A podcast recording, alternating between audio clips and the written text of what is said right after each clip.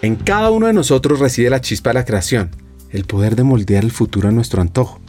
Somos los pioneros audaces, los soñadores incansables, los tejedores de sueños. El mañana no es solo un horizonte lejano, sino una tierra de posibilidades infinitas que esperan ser exploradas. Atrevámonos a desafiar lo establecido, a romper barreras, a forjar nuestro propio camino. No esperemos a que el futuro nos encuentre. Salgamos un encuentro con determinación y convicción. Seamos los protagonistas de nuestro propio destino, los arquitectos de una realidad transformadora por una sociedad más humana. Juntos, como creadores de futuro, iluminemos el mundo con nuestras ideas, acciones y espíritu inquebrantable. El futuro nos pertenece y es hora de escribir nuestra propia historia. Os quiero invitar a escuchar la historia de Sergio Rincón, presidente de Bavaria, ejemplo familiar del trabajo incansable, la fortaleza que surge del miedo, la perseverancia para salir adelante, la voz del comercial, la creación de nuevos negocios y la innovación en equidad de género. Bienvenidos a Hackers del Talento, el podcast que busca cambiar el juego por lo humano. Creemos en una América Latina más competitiva, inclusiva, equitativa y próspera, donde las personas sean el centro del mundo laboral. Nos motiva el talento como el motor de cambio y por eso estamos aquí, para ser la fuente de inspiración, unión, colaboración, aprendizaje, debate y acción para la comunidad de people, de talento, de HR, a través de historias, reflexiones y conversaciones con CEOs, con líderes de talento humano, pensadores y actores de cambio, te ofreceremos hacks para evolucionar como líder, como persona, sobre todo para potenciar tu empresa. Te invitamos a sumergirte en conversaciones profundas y significativas que te harán pensar, reflexionar y seguro te inspirarán a tomar acción. Únete a nosotros en este viaje para hackear el talento y juntos cambiemos el juego por lo humano, por un futuro más justo y próspero. La historia de sus padres es fascinante. Resulta que su papá decidió dejar su hogar una edad temprana, consciente de que le esperaban desafíos y descubrimientos. Como Tom Sawyer se lanzó a una aventura llena de oportunidades de aprendizaje y crecimiento. Siguiendo las palabras de Tom, no es que la escuela interfiera con tu educación, pues comprendió que el verdadero aprendizaje se encuentra en cada experiencia de vida, y en su travesía, por supuesto que enfrentó momentos de incertidumbre y desafíos, mantuvo la convicción de que su elección de dejar ese hogar temprano era auténtica y significativa. Son una familia de clase media. Mi papá es del Valle, de, un pueblo del, del, norte del Valle, que se fue muy joven de la casa porque eran muchos hermanos y él sentía que no, que no era tenido en cuenta en 16 hermanos. Y de los 12 a 14 años se fue eh, al principio muy cerca y terminó en Antioquia, en un pueblo, donde conoció a mi mamá es un tipo autodidacta que se hizo solo, emprendedor. Primero se fue a una finca vecina, es decir, se fue al frente y resulta que se fue alejando, alejando, alejando y terminó en Antioquia. Y entonces de, no sé, 16 años llegó a Antioquia, trabajando, montaba negocios de cualquier cosa, se quebraba, trabajaba en donde le dieran trabajo.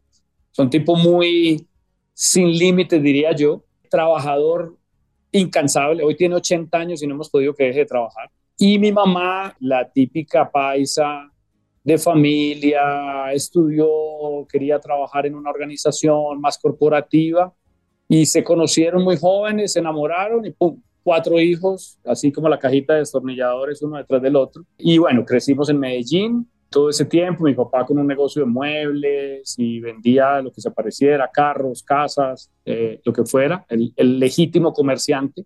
Y mi mamá trabajaba con él, tenía un trabajo aparte y con nosotros. Básicamente esa es, esa es la familia. Yo de los, no sé, 10, 12 años quería trabajar.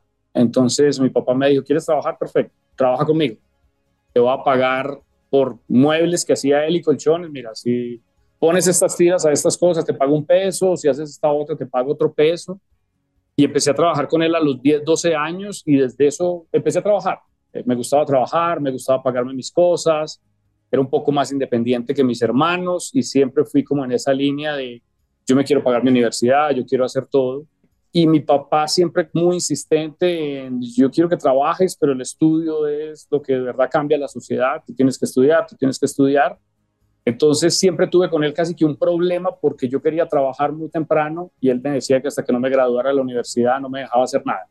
Entonces teníamos ahí unos convenios de horarios y demás, trabajé con la familia, con él, con un tío y con otros de hasta que pude ser mayor de edad y ahí empecé a montar negocios, empecé con negocios de emprendimiento y todo el rollo porque quería ser como él, yo quería tener esa independencia temprana, quería, el mundo del emprendedurismo me ha llamado la atención mucho y pues como todo emprendedor monté negocios, me quebré, me volví a quebrar, presté plata, perdí plata, hasta que me jaló el mundo corporativo.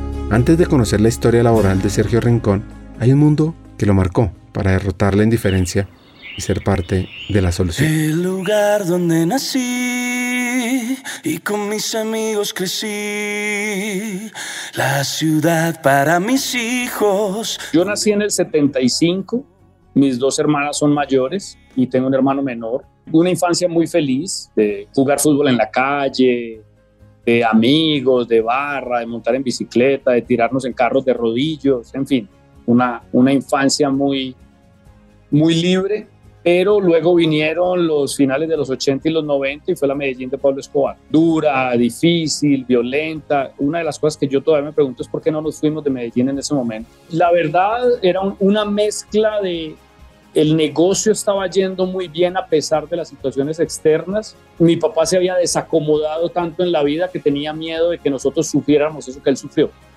Entonces compró el status quo y uno siempre es muy positivo, ¿no? La ciudad está muy violenta, pero a mí no me va a pasar. Pero tuve compañeros de colegio que murieron, tuvimos eh, un novio de mi hermana que fue secuestrado. Es decir, nos tocó vivir de cerca eh, esa violencia y para mí dejó una marca muy grande y es, yo no puedo vivir en una sociedad que está mal y ser indiferente. Yo tengo que hacer algo por mejorar el entorno en el que estoy, porque por mal que esté o regular o bien, uno siempre puede poner un granito de arena. Entonces algo que me cuestionaba mucho era eso, esto está muy jodido, pero, pero ¿qué estamos haciendo para salir adelante? Yo fui de los que canté el jingle de, de Michel Arnau, de Quiero a Medellín, de Saquemos esto adelante, en fin. Y eso me marcó mucho como ese trabajo social que tenemos que hacer.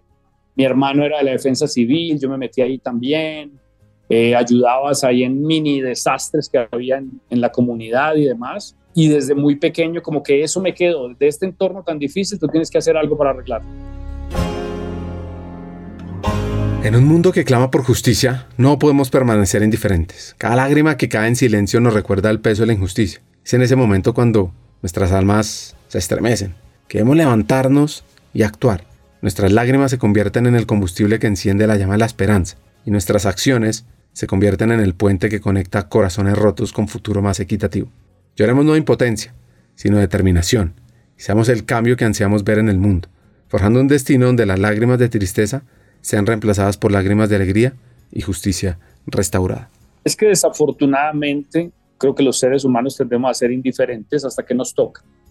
Entonces, cuando ya es algo que te tocó, cuando es algo que viste de cerca, ahí como que tienes un llamado a la acción cuando lo viste en las noticias, cuando te contaron que eso está a muchos kilómetros tuyos, como que, ah, ok, qué triste para esa gente, pero yo no tengo un rol ahí. Y yo creo que ese es, esa es la diferencia. Yo creo que las nuevas generaciones sí tienen una conciencia social más grande, pero sienten que alguien más debe hacer más por ello.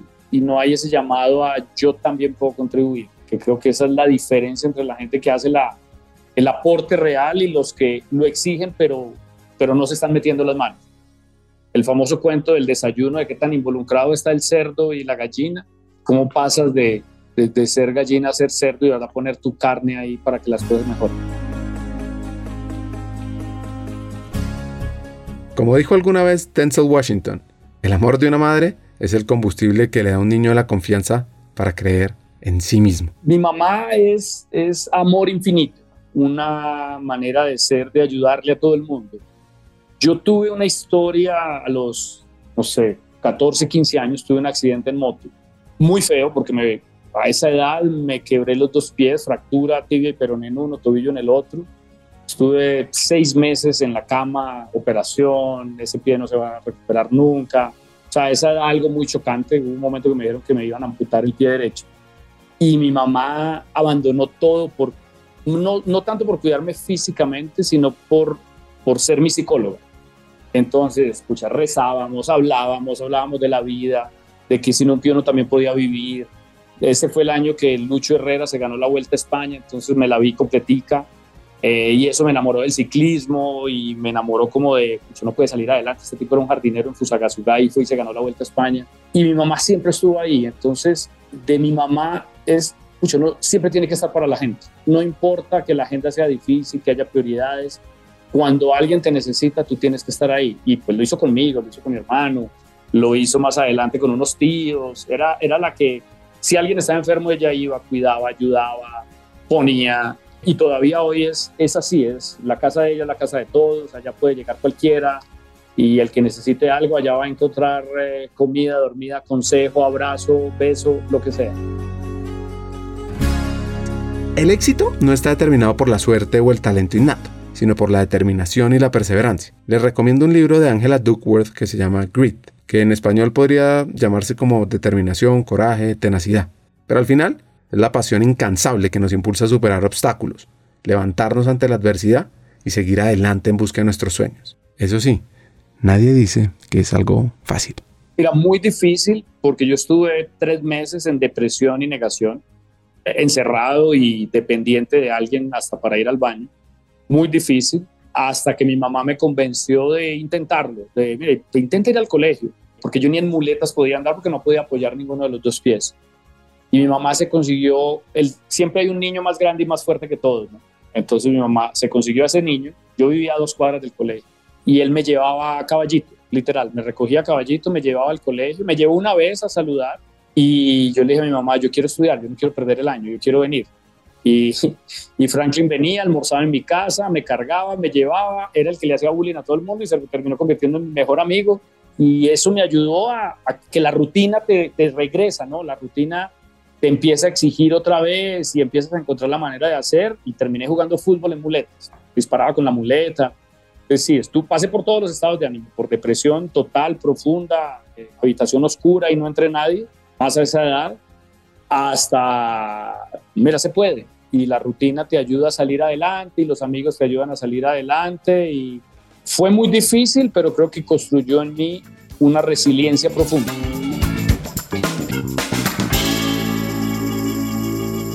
A este hacker le llamaba la atención estudiar ingeniería de petróleos. Pero, pero, pero, una pausa cambió su decisión.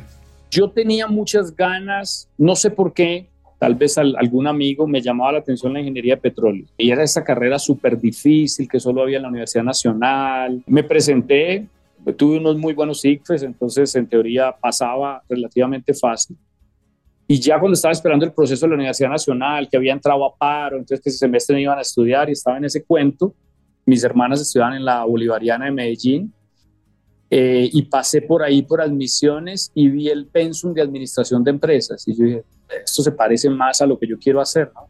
Y yo ya estaba trabajando con un tío que tenía unos negocios y yo, esto me puede ayudar más. Me pareció chévere el pensum. Yo, yo creo que yo puedo estudiar administración mientras entran los de, los de la Nacional a Petróleos y de pronto hago las dos carreras, de pronto veo qué hago. Y me metí a administración y descubrí, descubrí que ese era mi mundo, pero como era tan terco, yo no quise que mi papá me pagara la carrera, entonces me fui, hice la fila del crédito del ICETEX, presenté los papeles, el ICETEX me prestó el 70% del, del crédito, el negocio en el que estaba trabajando no iba bien eh, y me reclutó en ese momento un banco. Unos bancos estaban yendo a la universidad, gente de primer semestre, a trabajar ahí en cargos superoperativos, pero las cuentas me cuadraban. Entonces estudié dos semestres normal, de ahí Bolivariana tenía la opción de que cogías eh, casi que eh, en horario no laboral, clases de 6 de la mañana y 6 de la tarde y sábados. Eh, y desde el segundo semestre trabajé. Trabajé en un banco dos, tres años. Luego me salí, monté un negocio. ¿Qué hacías en el banco? Empecé como cajero y terminé como gerente de, de, oficina en, ellos lo llamaban jornada extendida, y era el banco que abría de 5 de la tarde a 7 o abría los sábados. Entonces era un horario súper apretado. Eh, yo me la pasaba en una moto como loco saliendo ahí del centro de Medellín a las carreras para llegar a clase bolivariana y volver. Pero fue chévere porque en, ese escenario conocí gente que también trabajaba. Entonces hablaba de otras empresas, el uno era emprendedor, el otro tenía negocios, hice negocios con gente ahí. Entonces me sirvió mucho porque era un ambiente como más emprendedor, laboral y académico. Y éramos más responsables porque los que estábamos ahí teníamos más responsabilidades. Entonces mis amigos de, De la otra jornada eran los amigos de rumba y los amigos de acá eran los amigos de negocios, de poco más de responsabilidad. Entonces viví como ese paralelo, terminé ya como emprendedor, tenía un negocio de, plásticos interesante y de ahí me reclutó una firma de consultoría, Pricewaterhouse, que era un programa como los que tenemos nosotros de talento, de captar gente en las universidades, y trabajé en Price un tiempo y fue una escuela increíble ya para el mundo corporativo, ya un poco más llegando a este mundo. Empecé por, por consultoría, pero también hacíamos auditoría y el reporte de estados financieros y demás. Entonces me formaron en finanzas y mi carrera empezó a ir por el lado financiero. Ese, ese trabajo de cajero yo creo que debe ser de esas cosas que forma en, en saber conectar con la gente, ¿no? Como en leer a la gente, en tener ese lado más de comunicación humano, ventas. Es muchas cosas, porque, porque exactamente eso. De hecho, yo estaba en una oficina que, era en el centro, pero tenía una, como unas torres residenciales donde vivían puros jubilados. Entonces venía el viejito a consultar el saldo todos los días, a ver si alcanzaba para pagar algo eh, o abrir su CDT, hasta el que viene con mil gestiones y hay que hacerlas rápido y la cola está larga y es fin de mes y hay que cerrar. Entonces te construye ahí como, como relaciones, como entender un poco el tema financiero y también agilidad, porque tienes que hacerlo rápido sin descuadrar, porque si te descuadras pagas.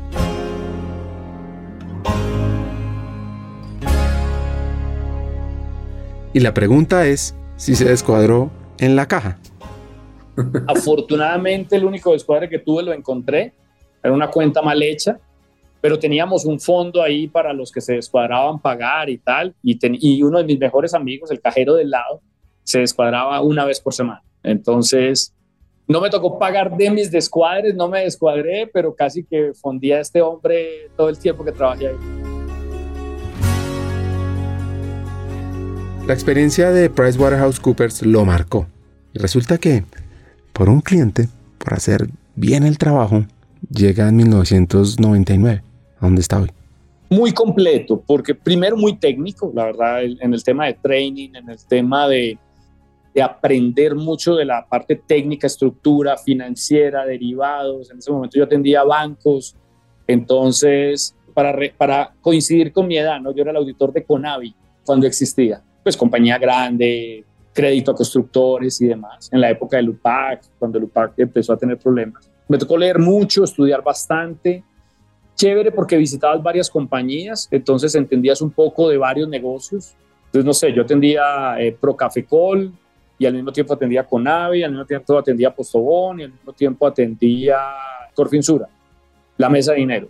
Entonces, tenías que aprender de todo, tenías que leer de todo era una persona muy junior, pero que te relacionabas con el presidente de la compañía, con el vicepresidente financiero. Es muy formador a esa edad y muy exigente, porque en, momentos de cierre, tú tenías los cierres de todas las compañías al mismo tiempo.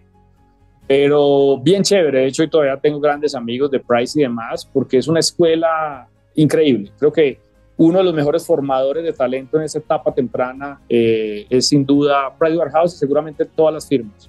Pues mira, voy a Bavaria a hacer un trabajo en teoría sencillo, un trabajo ahí de caja.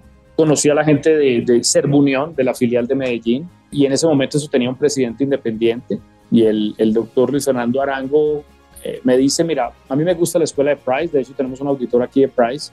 Tengo una vacante en una gerencia de auditoría operacional y financiera, que es una auditoría de procesos.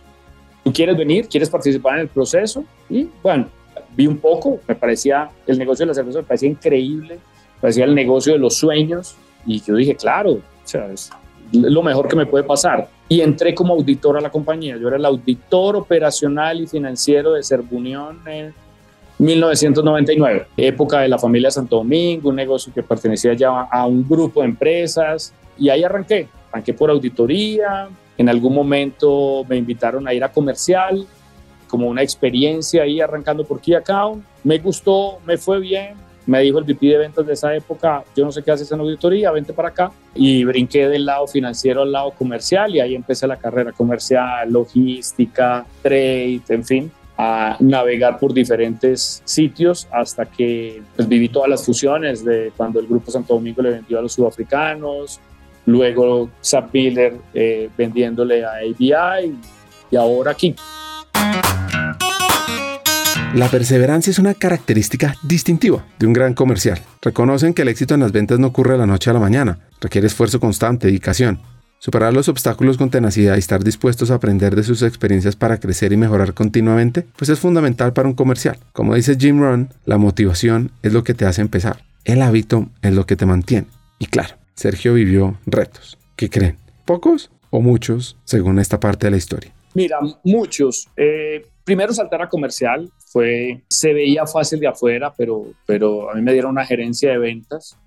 Yo tenía algo de canal tradicional, algo de Key Account y la dinámica es increíble, es súper apasionante, pero yo tenía un grupo de ciento y pico de vendedores que tenía que hacerles matinal a las seis de la mañana todos los días eh, y esa responsabilidad de tanta gente eh, como, como jefe, ¿qué hacemos hoy? ¿Para dónde va esto? Eh, la verdad es que es un brinco muy grande. Creo que e, ese primer momento de, de, de, toda esta gente depende de lo que yo diga o piense si meto la pata, meto la pata para 100 familias pero también esa adrenalina del resultado diario, de la venta. Ventas es, es un poco adictivo, ¿no? Como cómo nos fue hoy, yo hice esto, funcionó, no funcionó. Eh, y me volví adicto a esa adrenalina de mirar la estadística primera hora, qué hacemos hoy para mejorarla y demás. El manejo de gente, eh, aprendí un montón, metí la pata un millón de veces. ¿Cómo que? Eh, ah, metía la pata con cosas, no sé, de diseñaba una estrategia, hoy vamos a hacer esto para vender más y por la tarde se vendía la mitad. Pucha, me llamaba mi jefe y me decía, ¿qué hiciste? O sea, eh, nuestra venta es muy estable, si se cae, se cae 3%, tú la lograste poner a la mitad. Y ahí salía con una nueva acción, entonces fui un poco más inestable de lo que normalmente era un gerente de ventas en Sergunión pero también fui encontrando que hay cosas que funcionan saliéndose del status quo. Entonces, eh, pasé de, que se cuestionaran si este financiero sí tenía vena de ventas a, pucha, este tipo está loco, pero nos está trayendo oportunidades interesantes, venga a ver qué hacemos. Entonces me empezaron a dar canales alternativos, eh, la parte como innovadora de ese momento del negocio. Manejo de gente era muy abierto, es decir, me apasionaba hablarle al equipo en la mañana y todo el rollo, pero no cuidaba mis palabras. Entonces tuve ahí un par de quejas de la gente, no, mira, este tipo es muy agresivo, se para ahí y, se emociona, empieza como un pastor, pero luego termina mandándonos a la guerra así con grito de au, au. Y entonces hay un freno como de, ah, hay que cuidar lo que dices, ¿no? Puede que te parezca que es gracioso, chévere, pero, pero en realidad en un auditorio de 100 personas hay mucha diversidad, ¿no? Eh, no todo el mundo puede tomar tus palabras de la manera correcta. Entonces me metí mucho al tema de liderazgo, de gente, a leer, a capacitarme y a entender que ser líder es algo más que a que te digan jefe y ahí digamos que fui enrutando un poco más el camino. Y luego empecé a interesarme por, por temas más transversales en la organización. A veces en las organizaciones somos muy, tú eres de esta área, solo haces esto. Tú eres de ventas, mira, ve y vende y no preguntes nada más. A mí me gustaba organizar foros en mi gerencia y invitaba el de marketing y el de logística y cómo podemos hacer mejor las cosas y un poco más de colaboración y cómo jalamos para el mismo lado y se empezó a construir como una, una nueva manera de trabajar que era los de las otras áreas sí podemos compartir y trabajar juntos, que en esa época, eh, increíblemente, eso era casi un mito. Uno es enemigo por naturaleza del del área del lado. A ti, hacker, te recomiendo tener mucho cuidado con cómo arman los indicadores clave del negocio impactar y las metas a realizar, porque muchas veces se generan silos en las organizaciones, se divide la organización, porque a veces las metas van en contravía de unos y en pro de otros. ¿Cómo lo ve este hacker colombiano? Exactamente, yo creo que había, había el famoso cuáles son mis KPIs, cuáles son los tuyos y cada uno haga de la mejor manera lo que le toca y vamos adelante. Yo creo que la misma sociedad ha evolucionado en ese tema. O sea, yo siento que las organizaciones hoy no tienen ese celo tan grande, pero, pero también soy de los que creo que todo se puede solucionar con una cerveza al medio. Entonces, siempre procuré entender un poco más a, mi par de marketing en ese caso, era, ¿qué te mueve a ti? ¿Qué, ¿Para qué estás aquí? ¿Qué quieres lograr? ¿Tú, ¿Tú esperas que esto te lleve a dónde? Y ven a ver cómo te ayudo yo en tus objetivos y ven, yo te cuento mis objetivos.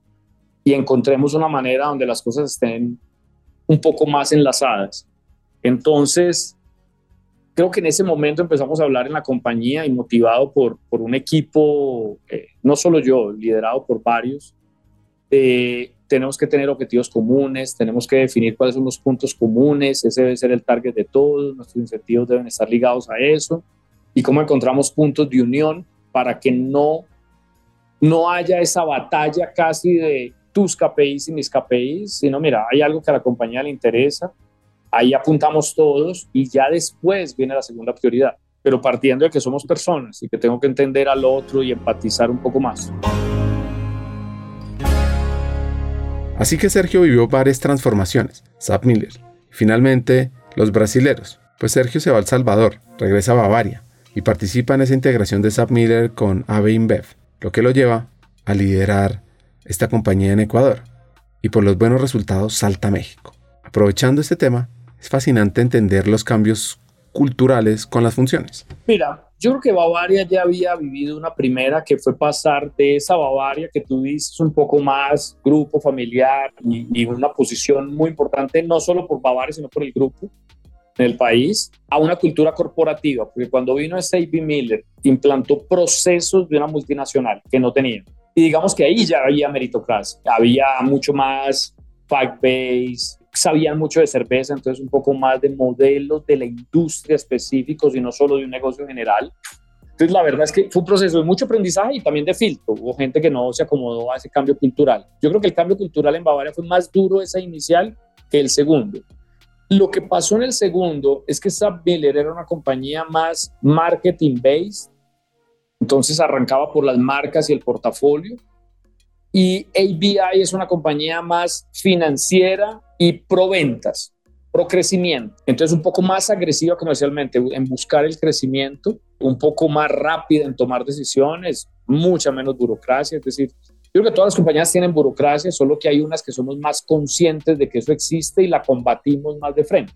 Entonces, lo que pasa con, con, con la cultura actual y con lo que leíste en el libro es que la cultura es muy fuerte y si está en la cultura lo hacemos. No es, mira, en la pared dice algo, pero luego vemos si lo hacemos o no lo hacemos. Eh, somos muy usar la cultura para dirimir opiniones, usar la cultura para, para que la relación y el way of working sea eso.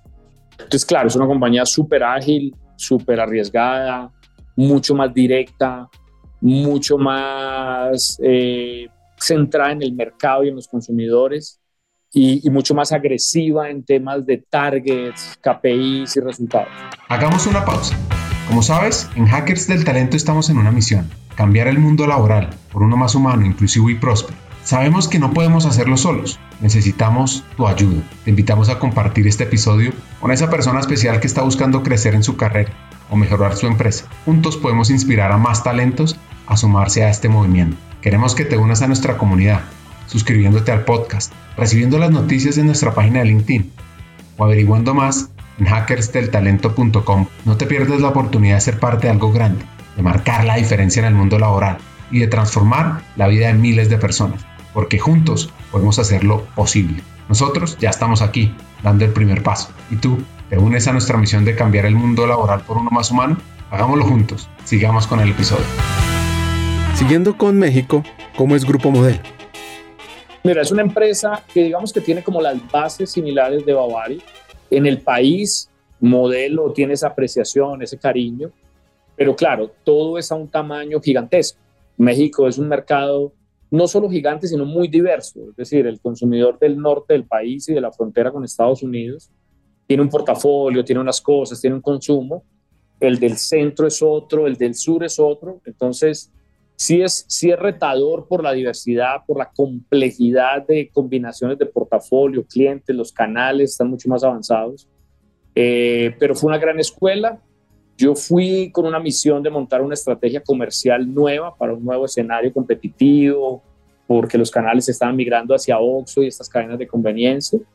La verdad fue un, un periodo bien bonito, dejamos la estrategia comercial y en ese momento, el que estaba presidiendo la operación, yo fui a México como VP comercial y en ese momento eh, la persona que estaba en Perú como presidente de Bacus se retiró de la compañía. Entonces me invitaron a ir a Perú, entonces eso cortó mi estadía en México. Yo estuve solo un año en México, pero un año intenso, que años perro, fue un año que valió por siete, y me fui a Perú, me moví a Perú prepandemia. Yo llegué a Perú finales de 2019 y ahí me tocó enfrentar la pandemia recién llegado al país.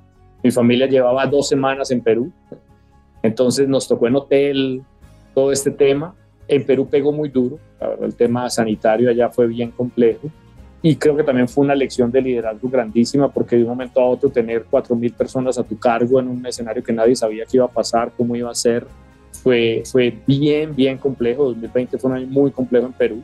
De mucho aprendizaje y luego estuve 21, 22 y fueron años espectaculares en Perú, eh, un paraíso completo.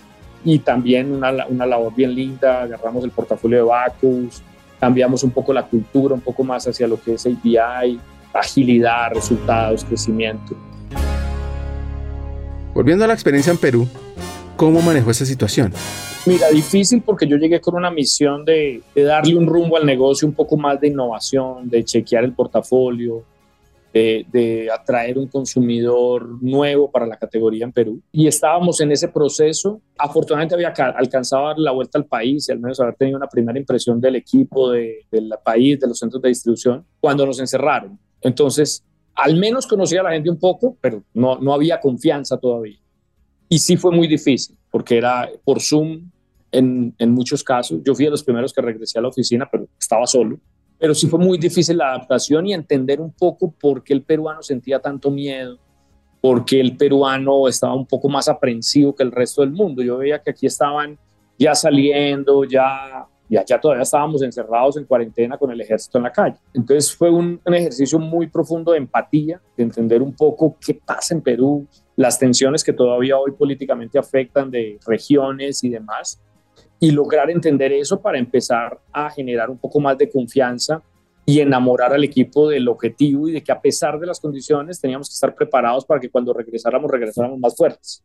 Entonces fue un año muy difícil, los resultados de 2020 de Perú fueron malísimos, pero teníamos como la confianza que estábamos sembrando el futuro y fue como, como un camino de evangelizar y decirle a la gente, venga, no, no se desesperen por el presente, enamorémonos del futuro y construyamos el futuro que queremos. Empezamos a sembrar, a sembrar, a sembrar. La verdad es que el talento en Perú es muy bueno, es muy bueno, pero es ese talento que necesita creer para ahí jugársela. O sea, son todo o nada. En Perú no hay, no hay términos medios y entonces encontrar ese grupo que me ayudara a evangelizar y a, mira, creamos, esto es viable, parece posible, piloteemos, tal. Finales de 2020 piloteamos muchas cosas, la mitad funcionaron, la mitad no. Nos enamoramos de las que funcionaron y la verdad que fue muy bonito porque el equipo sintió que ellos crearon algo nuevo en medio de las condiciones más difíciles y empezaron a aparecer como benchmark global de la compañía en, no sé, digitalización de clientes, en crecimiento de marcas premium, y empezaron a creer y a creer y a creer. Cusqueña, que es una marca preciosa, eh, rediseñamos toda la imagen, la relanzamos, voló. Entonces, como que empezaron a ver, qué orgullo. Eh, el peruano es muy orgulloso de sus raíces y de sus cosas. Y cuando empiezan a ver que lo de ellos es de talla internacional, que sale, que sale más fuerte de lo que pensaban, digamos que ahí ya es fácil, ahí ya el equipo se enamora y empuja eso al máximo pero sí hay un proceso interesante de convencerlos y de, y de que compren el futuro. ¿Sacaron su libreta? Me encantó ese término. Como líder de un equipo, yo voy a buscar que el equipo compre el futuro. Crean esa visión que le apostamos. Ahora, desde el enfoque personal, ¿cómo lo hice? Mira, ahí, ahí tienes que buscar apoyo. Yo tengo la fortuna de tener una esposa que es una partner de vida. Me ha acompañado en todas estas locuras. Yo llevo, ya este año cumplo 20 años de casado, entonces ha estado conmigo en todas casi. Y ella es el primer apoyo emocional eh, y, confesional, coach de todo. Y lo otro fue buscar, buscar pares. Es decir, yo de la persona que era presidente de Bavaria soy gran amigo del que, con el que trabajé en México, que hoy es el presidente de la Operación de México, entonces lo llamaba, mira, ¿qué estás haciendo? ¿Cómo estás motivando a la gente? No, mira, hice un town hall y por acá, por acá van las líneas, ayudémosle a la gente en esto. Entonces, necesitas alguien que esté viviendo cosas similares a ti y que te pueda recomendar eh, y que te pueda decir, mira, yo creo que lo que estás haciendo no es correcto.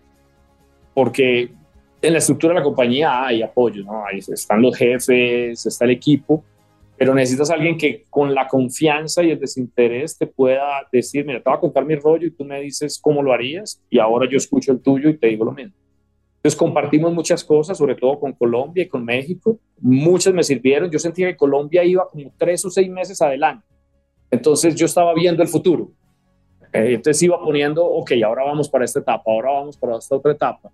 Entonces me sirvió muchísimo, pero claro, personalmente necesitaba, necesitaba ayuda. Entonces mi esposa me hacía el, el coaching personal y mis pares me ayudaban a, a encontrar oportunidades y maneras de transmitirlo y de liderar mejor.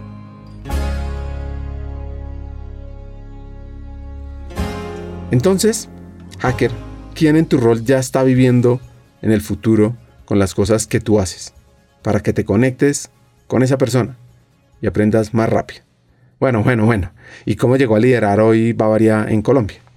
Fue, fue un proceso, entre comillas, no buscado, porque la verdad mi carrera en la compañía ha sido llegar a la posición, hacerlo de la mejor manera posible y, ver qué sigue. Yo la verdad en Perú estaba bien, estaba cosechando los resultados que habíamos sembrado.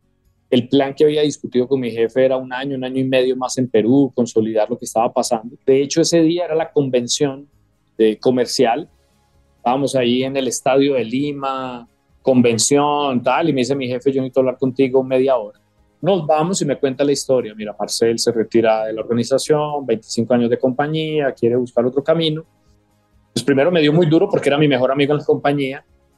Eh, y me dice, tú eres uno de los candidatos más opcionados. Quiero saber si estás. No es lo que habíamos planeado, pero, pero quiero saber si estás.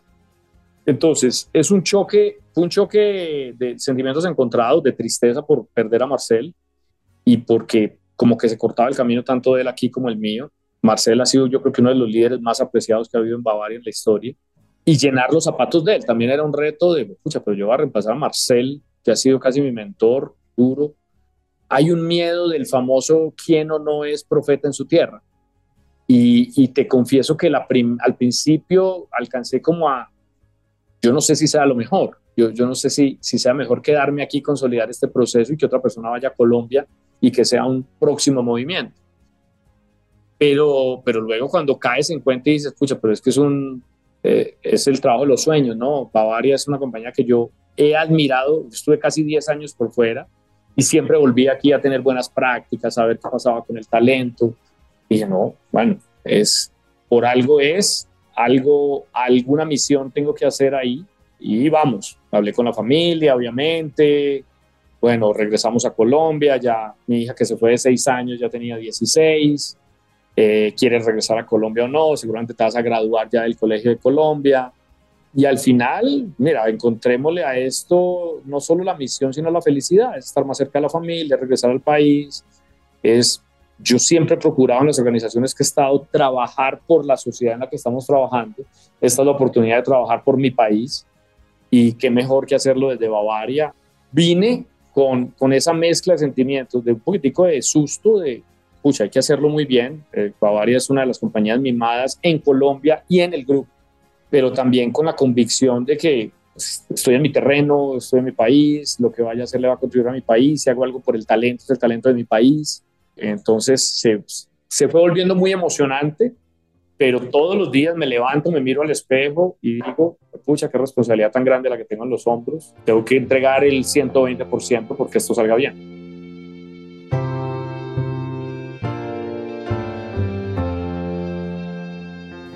Dijo Jack Welch, el legendario CEO de General Electric, anticípate al cambio antes de que te obligue a hacerlo. Y es que Estar adelante en los negocios implica ser audaz, innovador, adaptable. Al final es ser uno el arquitecto del propio éxito que uno va a tener. Es estar dispuesto a ir más allá de lo convencional para alcanzar nuevas fronteras. Que lo uno con la frase de Elon Musk, el visionario empresario detrás de Tesla, SpaceX. Si algo es lo suficientemente importante, incluso si las probabilidades están en tu contra, debes seguir adelante. Bavaria es una compañía que, que ha procurado estar adelante de su tiempo, en todo, en el portafolio, en las prácticas comerciales, logísticas. Siempre, siempre tenemos como una autocompetencia de ser mejores eh, y de estar adelante. Y hoy el reto es ese, es en este nuevo entorno, en un mundo mucho más volátil, con estructuras ya no tan fijas, con un consumidor más demandante, más rápido, una digitalización que va a un ritmo increíble. ¿Cómo nos imaginamos el futuro y cómo nos imaginamos esa Bavaria de, del 2033? ¿Y cuál es el camino para que lleguemos allá? Entonces, es recibir un legado increíble, pero con un compromiso de que la Bavaria del futuro la tenemos que construir hoy. Hay un reto de talento gigantesco. Bavaria es una fuente de talento para la organización mundialmente eh, tenemos colombianos en global, en operaciones en todo el mundo. La misma oportunidad que tuve yo de formarme, se la queremos ofrecer a más gente. Entonces, seguir teniendo todo un proceso de talento de clase mundial que nos permita seguir llevando gente, sea para formarla y regresar, o sea para que nos ayude a construir operaciones alrededor del mundo. Y, y no solo es todo el proceso de talento y de traer, de sacar gente muy buena, sino ser el benchmark de cuál es el proceso para lograr esa formación. Entonces, nuestra, nuestra de verdad, eso está en la, yo creo que en la pared del 90% de las compañías del mundo, y es que el talento es la ventaja competitiva más grande que tenemos. Aquí es cómo demostramos que no solo es el talento, sino los procesos que cuidan ese talento, eh, que se están renovando y que son de clase mundial. Y tercero, yo creo que en lo que está pasando hoy en Colombia, y así lo hemos manifestado en múltiples ocasiones, cómo nosotros construimos un modelo que sea bueno para la sociedad. Entonces, cómo lideramos temas como transición energética, cómo lideramos eh, temas de diversidad y de inclusión, y cómo casi que empezamos a construir un modelo abierto que pueda invitar a otras compañías y que otras compañías puedan venir a decir, ok, te voy a contar cómo lo hago yo, veo el way of working en Bavaria y cocinamos algo juntos que es mucho mejor. Entonces queremos construir un modelo de organización abierto que sirva como benchmark para que las empresas lideremos el cambio de la sociedad que queremos. Proyecto H, una sola conversación, nació como una plataforma donde líderes empresariales hombres intercambian experiencias, buenas prácticas, desafíos en el ámbito organizacional y personal y abordan las emociones, los desafíos personales, conceptuales y profesionales que les genera el trabajo alrededor de los temas de diversidad, equidad e inclusión. Sergio hace parte de este proyecto y escribió en el libro que acaba de salir. Ahora la pregunta es cómo lo ha vivido y ese famoso momento, ajá. En mi caso ha sido un, un despertar en el transcurso de, es decir, yo creo que mi generación es una generación machista, pero una generación de transición. Es decir, arrancamos nuestra vida y nuestra carrera laboral en, una generación muy de familia tradicional, el papá es suplidor, la mamá es la familia, en fin, unos roles como muy encasillados. Pero cuando yo arranqué el mundo laboral y más cuando entré a la compañía, que era una compañía muy masculina, me dieron una asignación como gerente de ventas, más de 100 vendedores, una sala que respiraba testosterona por todo lado, vendedores, aú, aú, meta de ventas, tal. Y resulta que había una vendedora y esa vendedora había llegado a esa sala porque se había casado con un vendedor y el marido falleció y la compañía le ofreció que si ella quería tomar el trabajo para mantener el sustento, además de la pensión, y ella tomó el trabajo. Entonces eran ciento y pico de vendedores hombres y ella, que por el respeto que tenían con el, con el esposo, pues los vendedores la trataron muy bien, la, la, la incorporaron. Y resulta, yo tenía una práctica de hacer ruta con, con los vendedores. Un día fui a hacer ruta con ella, Janet se llamaba, fui a hacer ruta con Janet y yo empecé a ver que Janet tenía un manejo mucho más, mucho más detallado de la relación con el cliente, más cercano, o sea, que hay algo, o sea, yo siento que la ruta de ella está mejor trabajada que los demás, tiene buenos resultados, funciona. Entonces, aquí, primero, había, había un tema de empatía por ella y por ayudarle, pero también había un tema de esto, esto como que da resultados. Y me metí en una misión, llamé a los supervisores, hice junto y les dije, muchachos, yo no sé, pero aquí vamos a encontrar una manera de incorporar mujeres. Y vamos a entender qué pasa, tal. Trajimos, hicimos un reclutamiento gigante, las vacantes empezamos a llenarlas con mujeres un poco forzadas y nos empezamos a dar cuenta de cosas básicas, ¿no? Mira, el baño, solo había baño de hombres, eh, luego el baño de mujeres tiene que ser un poco distinto, las mujeres tienen una rutina diferente, en esa época el trabajo era de muchas horas, entonces la gente se duchaba ahí para luego ir a la universidad o a algún lado. Y empezamos a entender como un pathway de qué se necesita para hacer lo que ahora llaman ambientes eh, inclusivos y tal. Y al final para mí como el gran ajá, después de haber tenido una fuerza de venta 50-50, de dar los mejores resultados, de entender que cuando, cuando tenemos diferentes opiniones en la mesa somos más productivos, el gran punto es una deserción muy grande al principio, porque, porque no teníamos un ambiente que fuera inclusivo.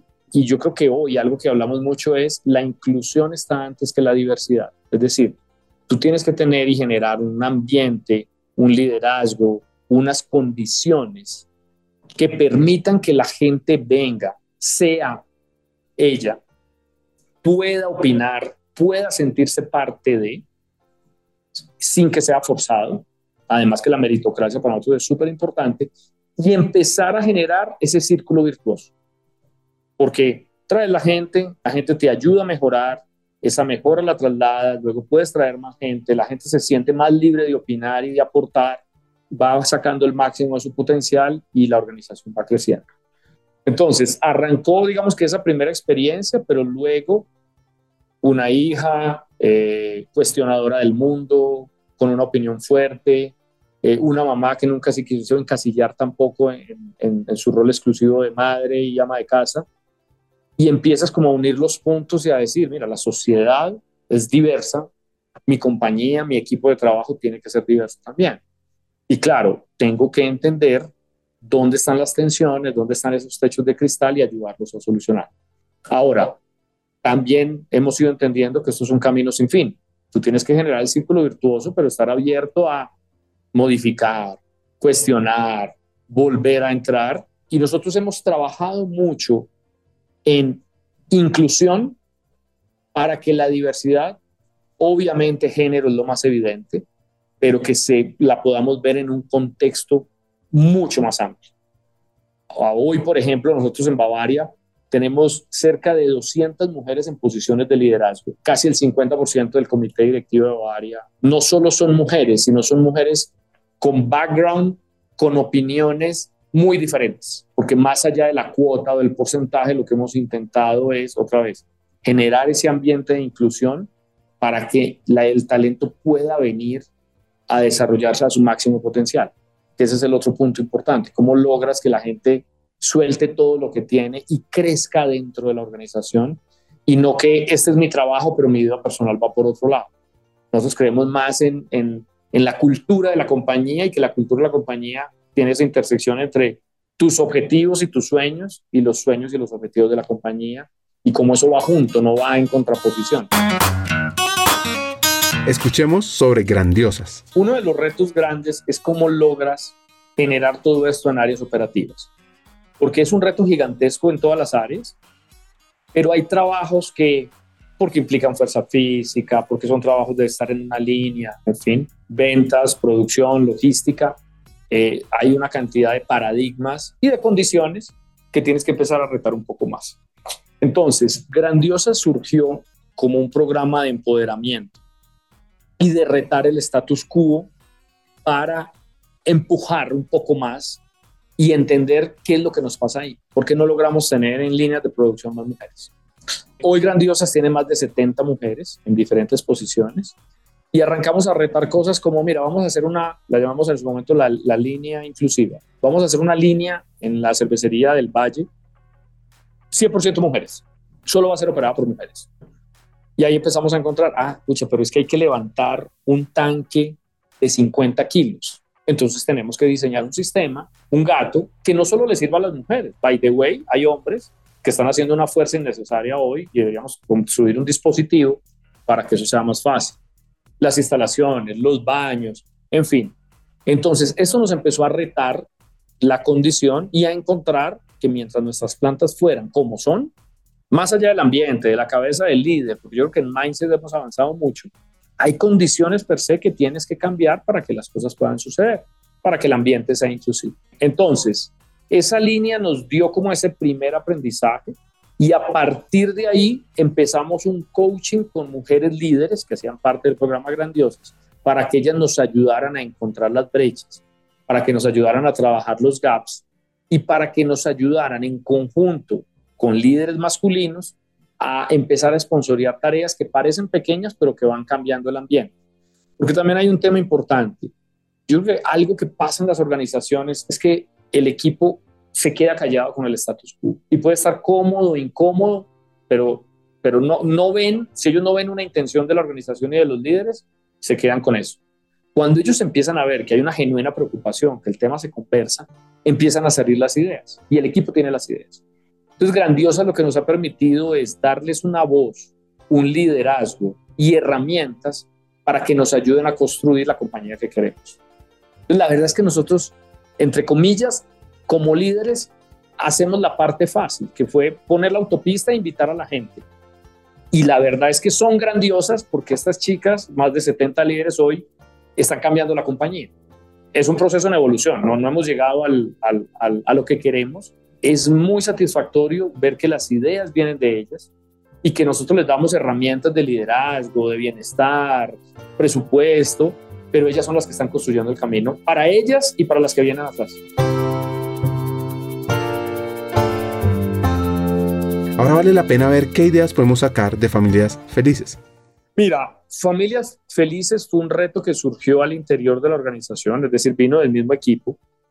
Eh, y, básicamente lo que busca es, otra vez, yo necesito que tus objetivos, tus sueños coincidan con lo que nosotros queremos. Y no sean un limitante y tú no tengas que dejar tu personalidad en la casa. Entonces arranca por todo un proceso de confianza, de conocer y de entender un poco más desde los líderes hasta sus subordinados, o crear en el equipo de People eh, esa, esa capacidad de escuchar y de empatía, que la gente se abra y venga y diga, mira, lo que pasa es que yo estoy casado con una persona del mismo sexo hace X años y queremos eh, formalizar nuestro hogar o queremos adoptar un hijo y la compañía cómo nos puede apoyar. Entonces, en ese proceso, no, digamos que no está tan escrito, sino que lo vamos construyendo con las personas. Ponemos el objetivo y es, queremos familias felices, queremos que las familias bavarias sean familias felices y que esa felicidad la podamos construir juntos.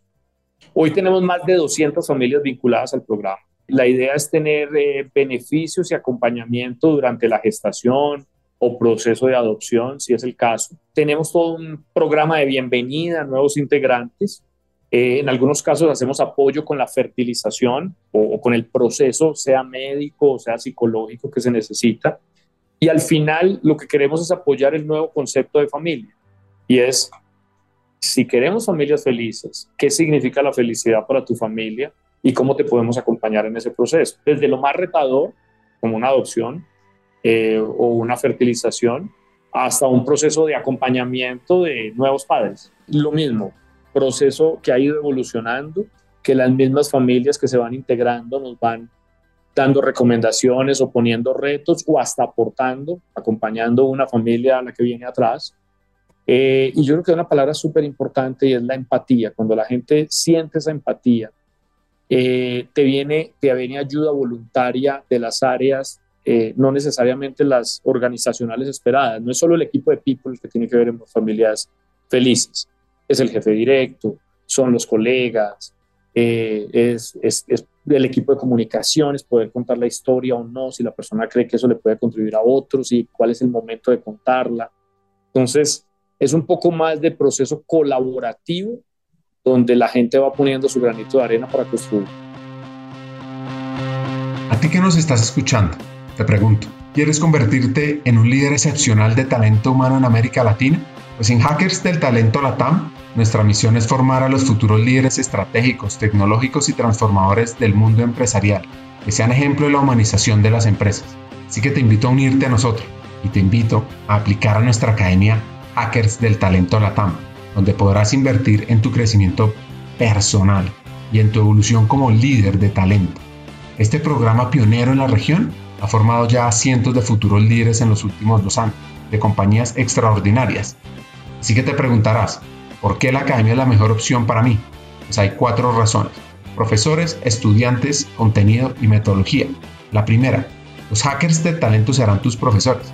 Son CEOs CHROs o vicepresidentes de talento de compañías líderes en la región.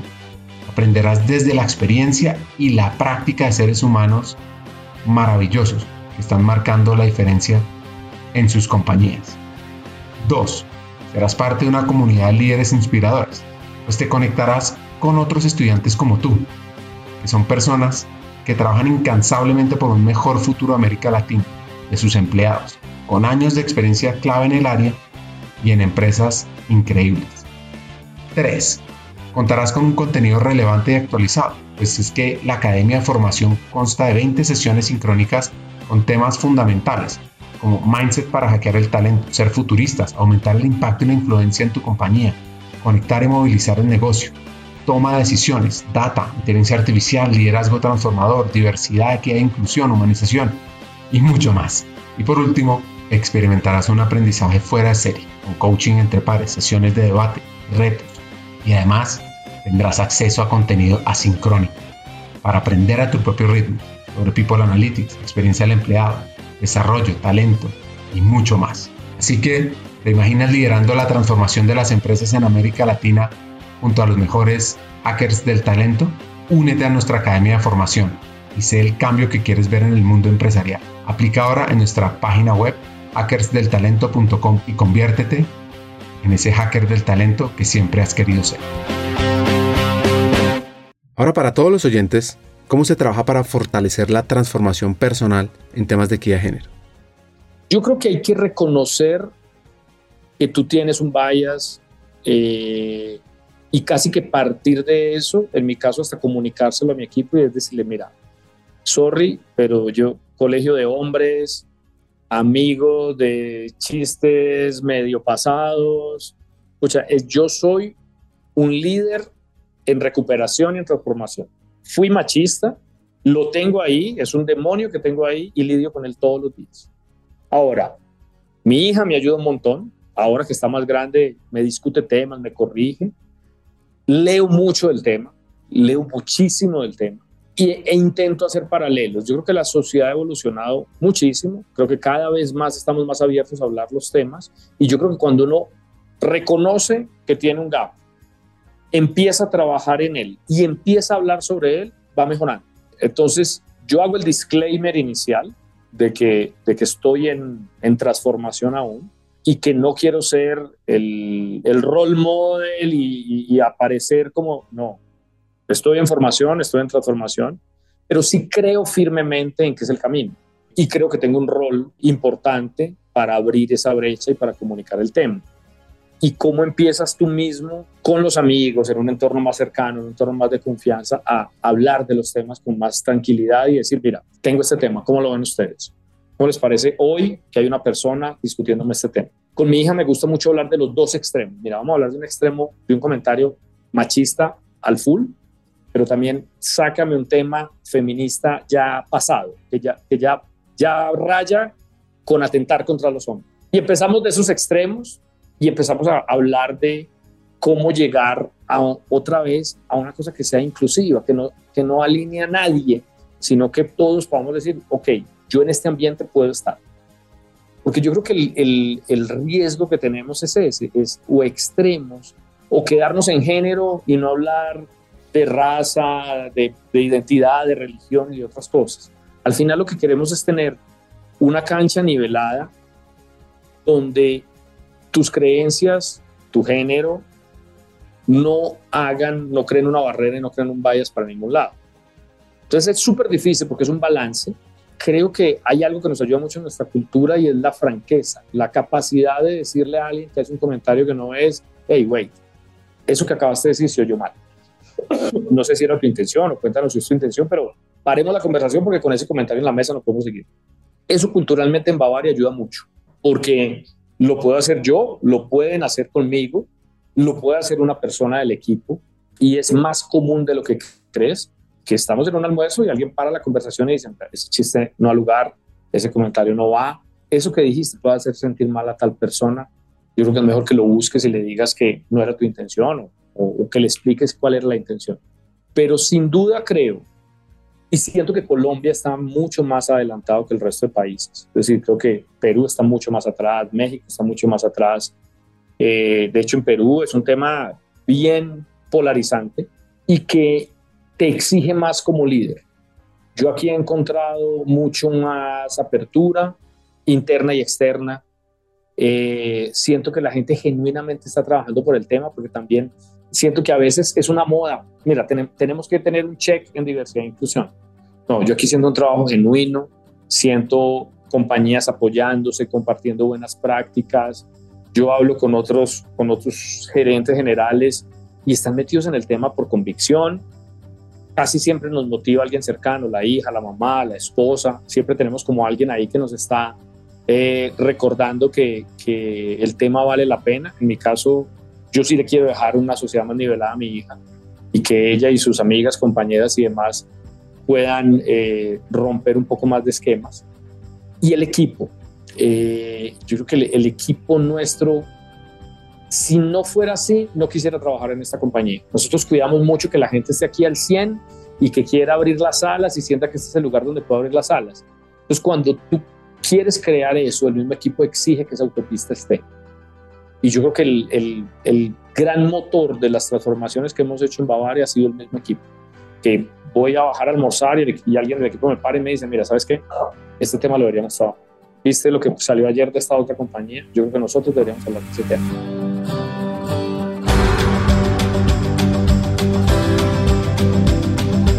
Sí, seamos sinceros con nosotros mismos. ¿Qué tanto nos cuesta hablar de temas de equidad de género? ¿Qué tanto les cuesta a los hombres? ¿Qué tanto nos cuesta? ¿Qué miedo nos da hablar en temas de equidad de género frente a las mujeres? y escuchemos esto sobre charlas de camerino. Y fue que creamos un programa que se llama Hombres Aliados. Entonces armamos un grupo de líderes, nos ayudó Michael Page y arrancamos en conversación de camerino y es, mira, ¿cómo nos estamos sintiendo con este tema de diversidad? Entonces, primero sale la catarsis, ¿no? Yo estoy de acuerdo, pero es que se nos va la mano, yo ahora ya no sé cómo hablar, ahora me cuesta un montón preparar el, el speech porque tengo que tener en cuenta más cosas. Y luego de la catarsis empezamos a construir, mira, ¿qué piensan las personas que tenemos en el equipo? ¿Tú crees que tu equipo está suficientemente incluido? Y terminamos creando programas y cosas que motivamos. Pues decidimos meterle mucho más atención y presupuesto a un programa de mujeres al volante, para, para, tener mujeres manejando nuestros camiones grandes, T1, los que van a intercompañía. Y la verdad es que ha sido un proceso otra vez bien interesante porque encontré en los líderes de la compañía, participamos de tres grupos, tres grupos de 20, son como, ¿cuántos somos de nombres aliados? Como 50, más de 50 líderes.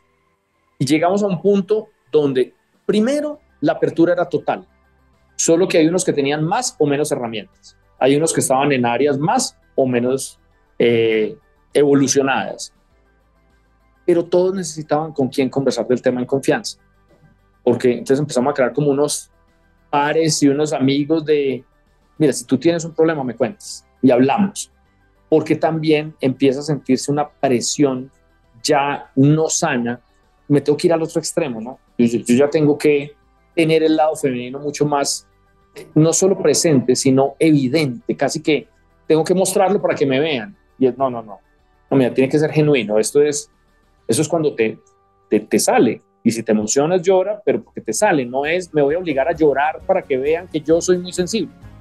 Entonces, la verdad, llevamos tres, cuatro sesiones, seguimos evolucionando, pero también hay que crear esos espacios de, mira, necesitamos como hombres en, en, proceso de transformación sentarnos y tener una charla de camerino, desahogarnos de vez en cuando y definir las líneas de acción. Expectativa. Esperanza o creencia sobre algo que se puede esperar que suceda en el futuro. Es una anticipación o una previsión de lo que uno espera o desea que ocurra. Pueden estar basadas en experiencias pasadas, observaciones o en la confianza en que algo sucederá de cierta manera. Y ojo, pueden influir en nuestras emociones, nuestras decisiones, nuestros comportamientos, ya que pueden generar un sentido de motivación, anticipación o desilusión dependiendo de si se cumple o no. Yo creo que hay un tema de expectativas eh, y hay que aclarar las expectativas. Por ejemplo, nosotros dentro de las políticas de diversidad e inclusión y equidad que tenemos, lo primero que le decimos a la gente es, no vamos por cuotas, no esperes una cuota, nosotros creemos en la meritocracia y creemos en construir el ambiente adecuado para que tú te puedas desarrollar y meritocráticamente te ganes las cosas. Lo segundo es creemos en formar nuevas masculinidades, en que, en que juntos descubramos los micromachismos y las conductas que creemos que no son adecuadas, pero partiendo de la base de que van a existir y nos vamos a ayudar entre todos, ustedes como mujeres ayúdenos más que a fiscalizarnos, a coacharnos, Porque si simplemente nos sentimos incómodos, ponemos una línea ética y, y, volvemos muy extremo el tema, pues vas a crear esa línea de miedo. Entonces, es una conversación vigente y constante. Pero yo creo que sí es muy importante aclarar las expectativas. Mira, esta es nuestra política, esto es lo que creemos y esto es lo que queremos lograr, pero lo logramos juntos. Aquí no hay una responsabilidad de yo como mujer me voy a sentar a ver si los líderes masculinos van a trabajar o no, o yo como hombre me voy a sentar a ver que las mujeres se lo tienen que ganar y tienen que trabajar igual de duro que nosotros y pronunciarse igual que nosotros. Es entender otra vez esas nuevas masculinidades, esos nuevos liderazgos, esas tensiones, por ejemplo, mucho de lo que hemos conversado en Hombres Aliados es la tensión que puede vivir una mujer en su hogar, porque la sociedad sigue esperando que ella esté más pendiente de los hijos que el marido. Eh, y nosotros tenemos que dar ejemplo desde nuestra casa de ayudar un poco más en las labores, hacer que las mujeres que están con nosotros también tengan esos espacios. Ha habido una conversación muy rica en torno a lo que debe pasar en la oficina, pero también a lo que debemos ayudar a que pase en las familias de Bavaria, para que empecemos a reconocer desde allá lo que debe pasar. Entonces es, mira, vamos a hacer compromisos reales de compañía, pero también tiene que haber compromisos reales desde lo individual. Y nosotros mismos empezar a vivir ese proceso. Y ahí surgen temas de trabajo flexible, de acuerdos, tiempos, que es uno de los estrés más grandes que tenemos cuando queremos que una mujer crezca dentro de la organización. Y qué es lo negociable y qué es lo no negociable. Yo no tengo problema con la agenda, con la hora, con cómo tú lo haces. Pongámonos de acuerdo en el entregable. Y el entregable tiene que ser suficientemente bueno para que después en un entorno de evaluación meritocrática te ganes la posición. Para cerrar el episodio, cómo no escuchar un par de consejos de Sergio Rincón, presidente de Bavaria. Que la inclusión va primero que todo, pero que es un journey, que no, no llegas nunca y que el día que crees que llegas, ahí estás metiendo la pata. El día que tú crees que está perfecto o que está suficientemente bueno, entonces es una mezcla de priorizar la inclusión, pero de inconformismo constante, pero no un inconformismo que reclame y que, y que exija por como dominante, sino un inconformismo constructivo. Y es, ven, construyamos juntos. Eso, eso me lo dijo un jefe en El Salvador, cuando estábamos hablando de estos temas.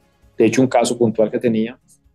Y la verdad es que lo he ido validando en el transcurso de mi carrera y cada vez siento que es mucho más vigente cuando la inclusión va primero, hagamos que el ambiente sea inclusivo, y luego la gente misma va a venir a construir. A que tú te creas el, el caudillo y el paladín de la justicia y el que va a cambiar el mundo. Eso es un proceso colectivo que tiene que involucrar a todas las personas. El que yo doy es, eso tiene que salir del corazón. O sea, si, si tú no crees en esto, si tú mismo no te obligas a ver resultados de lo que estás haciendo, si tú mismo no te exiges de voy a lograr esto, voy a lograr esta transformación, pero voy a ir haciendo checkpoints y le voy a poner números, en algún momento te vas a desmotivar. Entonces yo me obligo todo el tiempo a ver KPI, resultados, cómo van las apuestas que hicimos, las áreas que tenemos con mayor diversidad que ha pasado eh, y qué podemos hacer mejor y el resultado de dónde viene. O sea, ser un poco más curioso con números para que todos los días logras un convencimiento mayor. Y en ese camino que hablábamos ahora de transformación personal, cuando tú estás convencido vas a entregar más y vas a estar más abierto y vas a querer. A cuando lo haces porque está de moda, porque es un mandato, porque está bien visto. Entonces a mí me gusta convencerme y cuando estoy convencido de algo, yo comunico ese dato con el equipo o le digo a mi hija, mira, ¿sabes qué, Majo? Ayer estuve leyendo, mira esto que encontré, esta área se volvió más productiva, esta línea que pusimos ahora está produciendo más, mira este programa de Ponimal tan chévere. Eh, y eso hace que yo lo valide, luego lo valido con otros y eso me llena y me trae ideas para volver a seguir el círculo virtuoso. Entonces, tiene que salir del corazón, pero te tienes que ayudar con números constantemente. Conversar con Sergio, su camino de transformación, conocer su evolución como líder, fascinante. Acá vienen mis tres hacks. El primero, como líder, debes buscar que tu equipo te compre tu futuro soñado y diseñado. Dos, la equidad es el camino para evolucionar. Y tres, busca personas que ya han pasado por los retos que tú tienes. Y así aceleras tu aprendizaje, hackeas tu evolución y logras impactar. Hasta un siguiente episodio y sigamos hackeando el talento.